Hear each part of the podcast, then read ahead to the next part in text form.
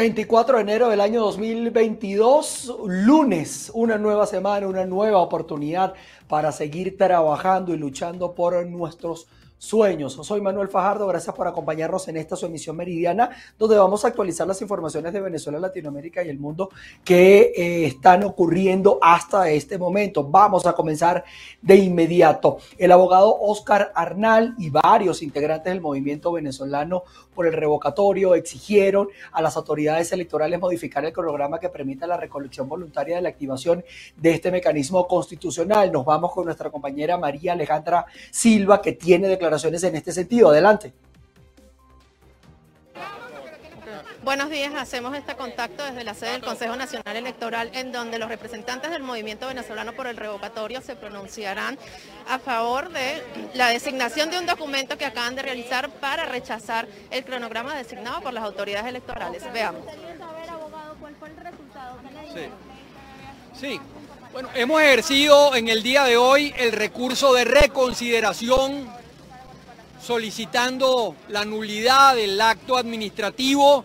Es nuestro derecho y sentimos eh, que hay una voluntad política de evitar este revocatorio popular establecido en la Constitución, que hay un tremendo eh, temor a, a que se ejerza el derecho ciudadano, que se viola además la, flagrantemente la Constitución, que un órgano como el Consejo Nacional Electoral, que está obligado, según el artículo 62, a justamente favorecer y promover los derechos políticos, lo que está en este caso es justamente cercenando la voluntad popular, la soberanía popular expresada en el artículo 5 de, de, la Constitución Nacional y expresada en el artículo 6 que dice muy claramente que el gobierno de la República de Venezuela es y será siempre democrático, alternativo, pluralista, electivo y, es lo más importante, lo dice al final del artículo, de mandatos revocables. Entonces, esto es un madrugonazo, están en proceso de abortar el, el revocatorio, lo que se quiere hacer el miércoles es realmente un, un acto tramposo, es una ficción eh, de que se va a ejercer un derecho cuando no ha habido eh, el tiempo, digamos, de publicidad necesario para que la gente esté entendida y consciente eh, de, de, este derecho que se nos está cercenando. Sí. Sí, la, la, vamos, vamos, a, vamos a darle un chance a que tenga un problema con, con la voz a, Nick Merevas. Eh, escuchamos declaraciones de Nick Mereva. Buenos días.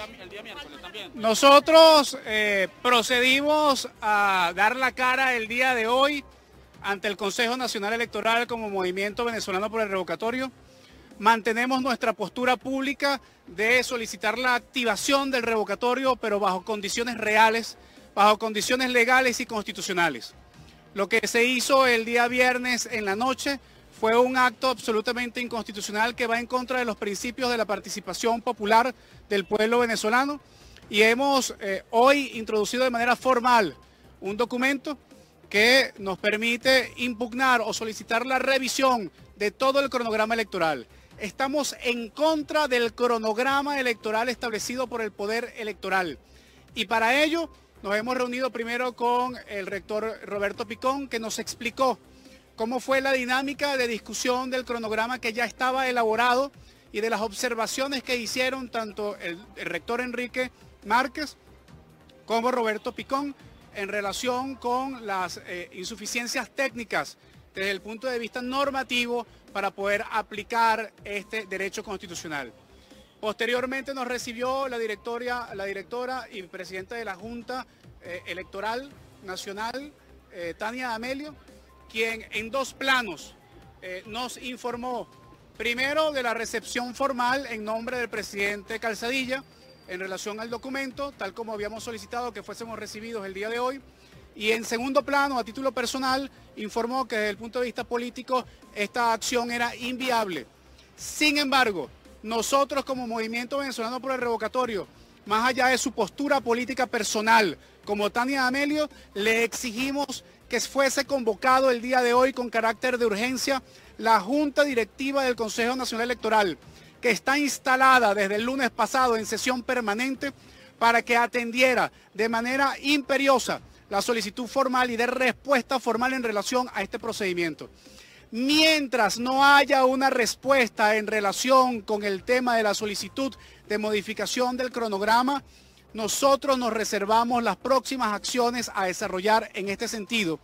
Y esperando esta respuesta, estamos planificando los próximos pasos a desarrollar en función de los llamados que haremos desde el punto de vista público en relación a las acciones para el próximo miércoles y además las instancias a las que apelaremos y seguiremos apelando si no hay una rectificación formal de este bodrio constitucional que se ha establecido desde el punto de vista normativo expresado en, un cronograma fraudulento para la aplicación de la recolección de voluntades eh, por parte del pueblo venezolano que quiere revocar ya a Maduro que desea revocar ya a Maduro y que está absolutamente convencido que tiene toda la capacidad y toda la posibilidad.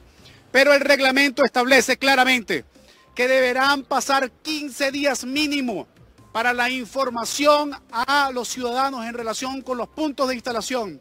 El reglamento también dice que deben ser consultados los promoventes, los promotores, para poder lograr el objetivo de la instalación de los puntos.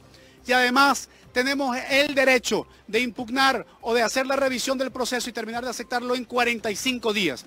Ese es el reglamento vigente desde el año 2007 y ese es el reglamento que nosotros estamos solicitando que sea cumplido. En ese sentido, nosotros seguimos luchando y seguimos convocando a la unidad nacional por la defensa de los derechos constitucionales. Más que nunca en este momento, más que asumir que el revocatorio ha muerto, lo que estamos diciendo es que el revocatorio es vida, que el revocatorio no puede fenecer, porque el revocatorio es un proceso permanente que está establecido en la Constitución y aun cuando ellos violen la norma, nosotros tenemos el derecho de hacer que el revocatorio sea la vida y el nacimiento de la libertad del pueblo venezolano en la consagración del rescate de la democracia. Ellos están eh, obligados eh, a dar la respuesta lo más pronto posible en función de la condición de instalación de la Junta Directiva en sesión permanente. Y además tomando en cuenta que el acto es para el miércoles, sin duda alguna que la lógica dice, aunque es la lógica general y no la lógica particular de ellos, que deberían dar la más pronta respuesta posible y sobre ello entonces tomaremos la próxima acción. ¿Llamarán a participar? Eh, gran cantidad de organizaciones políticas que habían estado evaluando de manera permanente esta solicitud han hecho público ya su rechazo ante eh, toda la acción adversa en contra de la activación del proceso revocatorio. Es importante señalar que nosotros no avalamos el cronograma electoral. Por lo tanto, nosotros no estamos llamando a asistir el día miércoles. Nosotros estamos esperando que haya una rectificación del cronograma para hacer el llamado para que la gente vaya cuando realmente tiene que ir, que es lo que a partir de los parámetros que se establecen en el reglamento. el sistema está abierto para la presentación de testigos. Nosotros le acabamos de expresar a la rectora Tania de Amelio que nosotros no vamos a inscribir testigos hasta tanto no haya modificación del cronograma. No vamos a inscribir testigos, porque aun cuando tenemos la capacidad para poderlo hacer, sin embargo, nosotros estamos apelando el proceso completo y si avalamos alguna de sus fases estaríamos avalando el, cronograma completo. pero usted informaban en la rueda de prensa anterior que iban a designar dos observadores por cada punto. Nosotros vamos a designar a dos observadores, pero ellos están convocando testigos. ¿Qué quiere decir eso? Que estamos invitando a la ciudadanía a que se aproxime a vigilar el procedimiento, a que observen cuál, es, a demostrar fácticamente la inviabilidad. Sencillo, ellos no han hecho una sola prueba técnica, según nos informa el rector Picón, en relación a la capacidad de funcionamiento de las máquinas. No tenemos ningún tipo de acceso al software, no tenemos ningún tipo de acceso al conocimiento, ni siquiera la rectora Tania D'Amelio nos pudo explicar cuál es el procedimiento de recepción de la gente. No saben si son cuatro huellas, no saben si es una firma, no saben si eh, eh, se, se tiene que tomar el tiempo para poder registrar los datos de la cédula de identidad. Ellos mismos no saben hoy a esta hora cómo se recibe a la gente para poder hacer la recepción de la solicitud de activación. Si ellos no lo saben, es evidente que es contraproducente y que es absolutamente absurdo que nosotros podamos comunicar con tiempo a la gente para que pueda movilizarse para este miércoles. Centros, habían 1.200 según el CNE. Eh, ¿Ustedes están planificando también hacer un llamado a que sean más centros a nivel nacional? Nosotros estamos dispuestos a hacer una discusión en relación con la capacidad de desarrollo de un cronograma que utilice el máximo de los tiempos y condiciones establecidos por el reglamento. El reglamento dice que tendríamos que, hay, un máximo de tres días Además tenemos referencias puntuales. Eh, primero, para las primarias del PSUV, ellos utilizaron más de 5.000 puntos durante tres días. Para la recolección de las firmas de Obama utilizaron más de 10.000 puntos y utilizaron semanas para la recolección de firmas. No puede ser que para algo que está establecido en la Constitución de manera formal den 12 horas y pongan 1.200 puntos. Además hay que advertir que los puntos que se han colocado a nivel nacional en su mayoría están concentrados en base de emisiones, en centros de VC y además también están colocados en centros de colectivos, lo que hace funcionalmente inviable desde el punto de vista de seguridad el hecho de que podamos, quienes adversamos al sistema político que actualmente impera en el país, poder expresar nuestros sentimientos en la casa de quien quiere que no se vaya. Nick, en el supuesto caso que no reciban la respuesta que esperan, ¿cuál es su llamada a la ciudadanía? a estar pendiente de los próximos anuncios que haremos desde el movimiento venezolano por el revocatorio. No queremos hacer ningún llamado que sea irresponsable. Queremos ajustarnos a derecho, pero además también queremos ajustarnos a la capacidad de movilización, de organización y de lucha. Hoy a lo que estamos convocando es que, esto, que esto sea un factor catalizador que acelere el proceso de unidad, de conciencia de la dirigencia política en función de poder entender que solamente con unidad y con objetivos claros y ante la resistencia por el maltrato institucional vamos a poder seguir avanzando en la posibilidad de la consagración de la reconstrucción. Estas fueron parte de las declaraciones del integrante del movimiento venezolano por el revocatorio Nigmer Evans después de que asignara un documento para exigir enmendar el cronograma de la fecha de recolección de voluntades para la activación del referéndum revocatorio. Recordemos que ellos también rechazaban la designación de los centros de recolección debido a que consideran que son muy pocos por las partes de las autoridades electorales, quienes señalaron que iban a ser 1.200, por lo que ahora espera que el ente electoral les dé una respuesta antes del miércoles. Reportó desde Caracas, Venezuela, María Alejandra Silva. Agradecemos a nuestra compañera María Alejandra Silva que a pesar de las dificultades en relación a cómo se desarrolló esta rueda de prensa allí a las afueras del Consejo Nacional Electoral en su sede en Caracas, eh, nos trajo la información al momento en que se estaba generando. Vamos a continuar con más notas y en el día de la patrona de Trujillo, Nuestra Señora de la Paz, el Monseñor Trinidad Fernández, obispo de la diócesis de Trujillo, conversó y dio, digamos, sus consideraciones sobre la situación política en Venezuela ante la solicitud de referendo revocatorio. Saludos, hacemos este contacto desde el estado de Trujillo hoy cuando se conmemoran 452 años de Nuestra Señora de la Paz, patrona del estado de Trujillo. Conversamos con Monseñor Trinidad Fernández, obispo de la diócesis de Trujillo, a propósito también de conocer su postura como rector de la Iglesia Católica sobre la situación política que atraviesa Venezuela y que los cambios políticos que se tienen que dar, que sea para el bien de todos y no simplemente para unos pocos o para un solo sector es para el bien de todos los venezolanos. La política es la forma más alta de la caridad, como señala el Papa Francisco. Tenemos que tener ese espíritu de hacer las cosas no simplemente por el bien eh, personal o privado o de esa actitud también de, conseguir lo mejor para mí y los demás eh, que se queden sin nada. No, aquí se trata de hacer que los que no tienen nada tengan algo que comer y, llevar una vida más digna. Y creo que la política debe buscar eso, el bien de la población, el bien de la gente y todos los avances que se hagan en este campo tiene que ser para acompañar al pueblo y no ni olvidarse del pueblo y buscarlo simplemente para eh, eh, encontrar votos, sino para ayudarlos con esos votos que la gente deposita en los gobernantes, con esa confianza que tiene el pueblo eh, de Venezuela en los gobernantes, que tienen que recuperarla, esa confianza la tienen que recuperar, porque se ha perdido mucho, hay que recuperarla con hechos concretos, con acciones concretas siempre en favor de la gente más excluida. Y creo que si desde esta solemnidad de Nuestra Señora de la Paz, nuestra patrona, aquí en Venezuela queremos la paz, y la paz se construye desde la justicia, desde la solidaridad, desde el encuentro que brota con Jesucristo, eh, verdadero camino, verdadera vida, que eh, hace que el hombre pueda entonces hacer las cosas bien para, el, para favorecer a los demás. El mensaje que dejó Monseñor Trinidad Fernández, obispo de la diócesis de Trujillo, es el llamado a todos los venezolanos a la reconciliación y oportuno este momento, Día de la Virgen de la Paz, para que reine e impere la unión entre los venezolanos. Es la información que tenemos desde el estado Trujillo, reportó Mayra Linares. Vamos a pasar a notas económicas. En el estado Zulia, los productores agropecuarios aseguran sentirse de manos atadas y ver cómo ya no pueden ingresar a sus fincas producto de la mala vialidad, ya que no cuentan con los permisos de las autoridades para poder trasladar sus maquinarias, para poder arreglarlas y así mantener la producción. Vamos a ver esta nota con eh, nuestra corresponsal en Establecemos el presente contacto desde el estado Zulia.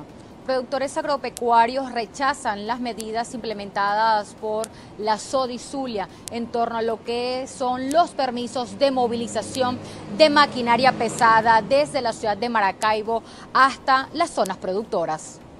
Solamente le pedimos, pedimos que nos permitan poder nosotros arreglarlo, que nos, que nos, nos permitan trasladar los tractores para arreglar las vías de penetración, para arreglar los muros internos de, la finca, que ya ni con carreta podemos trasladar. Hay fincas que tienen varias vaqueras y tienen que trasladar el producto de una, de una vaquera hasta la vaquera principal y no lo pueden hacer porque ni en mula ya se puede hacer porque es imposible el traslado.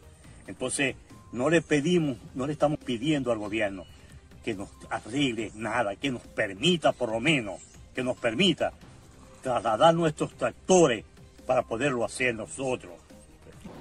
Los productores agropecuarios aseguran que no contar con el permiso que emite la zona de defensa integral podría originar problemas legales con los cuerpos de seguridad. Por tal motivo hacen un llamado a los cuerpos castrenses a activar otros controles para verificar quiénes utilizan la maquinaria pesada para otros fines que no son los agropecuarios. Es la información que podemos aportar desde el Estado Zulia, reportó María Carolina Quintero. Agradecemos a nuestra compañera María Carolina Quintero por la información. Establecemos pausa comercial al regreso. Estaremos revisando informaciones en Latinoamérica y en el resto del mundo. Gracias por continuar con más de nuestra emisión meridiana acá en VPI TV. Fíjense, en Bogotá, acá en la capital colombiana, comenzó la entrega masiva de los permisos de protección temporal para los migrantes venezolanos. Más de 70 mil personas han sido convocadas solo en la capital del país. Vamos con el reporte. ¿Qué tal amigos de la emisión meridiana? Tengan todos ustedes muy buenas tardes. Nos encontramos en la sede de Movistar Arena, aquí en la ciudad de Bogotá, donde más de 70 mil personas han sido convocadas entre este lunes y el próximo viernes 30 de enero para hacerles entrega de su documentación que los legaliza como migrantes venezolanos en territorio colombiano. Esta convocatoria ha sido formulada por Migración Colombia y la receptividad ha sido muy numerosa, por lo cual miles de personas se concentran en las afueras de Movistar Arena a la espera de poder obtener esta documentación necesaria e indispensable para continuar eh, residiendo legalmente en territorio colombiano. Vamos a conocer algunas de las reacciones de las personas que se han acercado hoy en este primer día de entrega para ver cómo ha sido, cómo perciben la respuesta y, qué significa para ellos obtener este documento. Llegué sobre las 8 de la mañana, tengo la cita planificada para las 11, pero con previa antelación decidí llegar acá. Ok, ¿y cuál fue tu impresión cuando encontraste todo este gente? ¿Esperabas encontrar tanta gente aquí? Probablemente sí, probablemente sí, pero eh, de igual forma decidí venirme con, con, bastante tiempo. ¿Qué significa para ti obtener ese documento, sobre todo porque estás trabajando, tengo entendido? Sí, sí. ¿Qué eh, significa para ti el documento? Un, es un beneficio, un beneficio que el gobierno de Colombia nos está facilitando a nosotros los venezolanos para estar en regularidad en el país. Me parece que es una excelente eh, forma de estar siempre, siempre al día con todo lo de la documentación migratoria, todo el proceso migratorio. Y pues yo por lo menos soy del área de la salud y más a favor. ¿Qué, qué, área, qué, papel desempeñas dentro del área de la salud? Soy auxiliar de enfermería. ¿Y estás trabajando actualmente en una clínica privada? Sí, en una clínica privada, en una IPS. Me parece muy bien y me enteré por las redes sociales. ¿Usted recibió alguna notificación vía telefónica?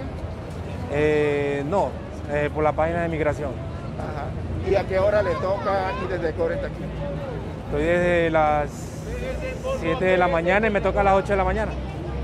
Me tocaba a las 8 de la mañana, pero todavía mucha gente. Me parece muy bien, porque es algo un, beneficio para todos nosotros igual. O sea, es un beneficio todo completo. En la actualidad existen en Colombia más de 2 millones de personas o migrantes venezolanos residiendo en este territorio. Migración Colombia espera que por lo menos 1.700.000 puedan regularizar su situación de estadía en territorio colombiano a partir de la entrega de este documento. Nosotros vamos a estar muy pendientes de esta y otras informaciones y se las haremos llegar a ustedes a través de las pantallas de VPI TV. Este es un proceso que va a durar al menos toda esta semana, según la convocatoria que ha hecho Migración Colombia. Les vamos a estar informando día a día cómo transcurre este proceso. Nos vamos hasta Centroamérica. El Congreso hondureño nombró dos presidentes en ceremonias separadas, profundizando una crisis política a cuatro días de la asunción de la presidenta electa de izquierda, Xiomara Castro, sumiendo en la incertidumbre la toma de posesión.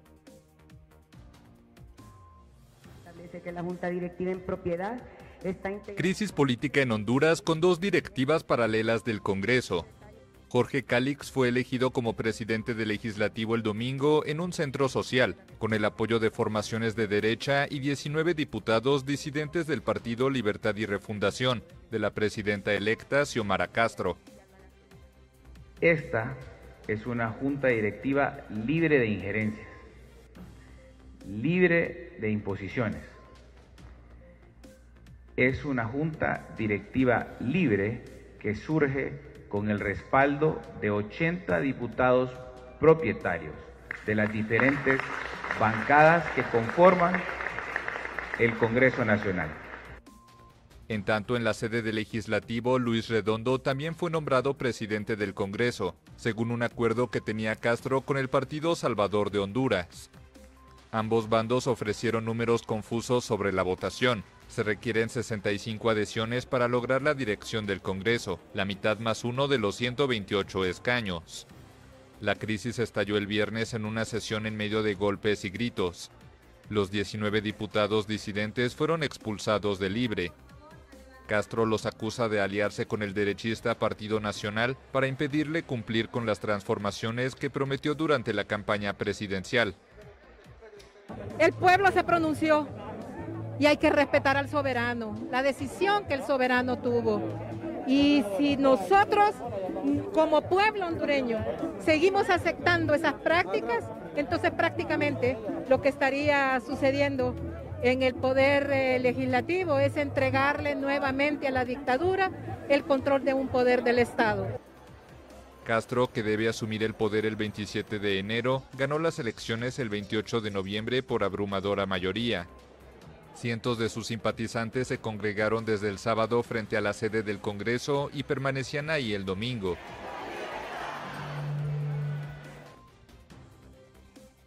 Nos vamos hacia Estados Unidos, ya que pide el retiro de sus diplomáticos en Kiev y los aliados de la OTAN envían barcos y aviones de combates adicionales a la zona del este de Europa. Estados Unidos ordenó la salida de Ucrania de sus trabajadores diplomáticos no esenciales en la embajada de ese país y recomendó a todos los estadounidenses hacer lo mismo. Además, los aliados de la OTAN enviaron barcos y aviones de combate adicionales al este de Europa y la organización destacó que seguirán tomando medidas necesarias para proteger y defender a todos los aliados, incluso reforzando la parte oriental de la alianza. Por su parte, Ucrania considera la medida como prematura y afirma que no ha habido cambios radicales en la situación de seguridad recientemente, ya que las amenazas rusas son constantes desde 2014 y la acumulación de tropas en la frontera inició en abril del año pasado. Cabe destacar que Estados Unidos hizo entrega durante el fin de semana de más de 90 toneladas de municiones y armamento a Kiev. Julian Assange, encarcelado en Londres eh, desde el año 2019 en la Embajada de Ecuador, recibió este lunes la autorización para apelar ante el Tribunal Supremo Británico contra una sentencia del mes de diciembre que permitía su extradición hacia los Estados Unidos. Un nuevo episodio de la saga judicial en torno a Julian Assange. La justicia británica autorizó el lunes al fundador de Wikileaks a recurrir ante el Tribunal Supremo una sentencia judicial de diciembre que permitía su extradición a Estados Unidos. El mes pasado, el Tribunal de Apelaciones de Londres había aprobado la entrega del australiano a la justicia estadounidense, que quiere juzgarlo por la publicación desde 2010 de más de 700.000 documentos clasificados sobre las actividades militares y diplomáticas de Estados Unidos, especialmente en Irak y Afganistán. Assange está encarcelado en Londres desde su detención en 2019 en la Embajada de Ecuador. Su caso se ha convertido en causa para los defensores de la libertad de expresión, para quienes Wikileaks tiene los mismos derechos que otros medios a publicar material secreto si es de interés público pero el gobierno estadounidense, que lo ha acusado de 18 cargos que incluyen espionaje, afirma que el australiano no es periodista sino pirata informático y que la divulgación de documentos sin editar puso en peligro la vida de sus informantes. Si es extraditado, Assange podría ser condenado a un máximo de 175 años, aunque la sentencia exacta es difícil de calcular.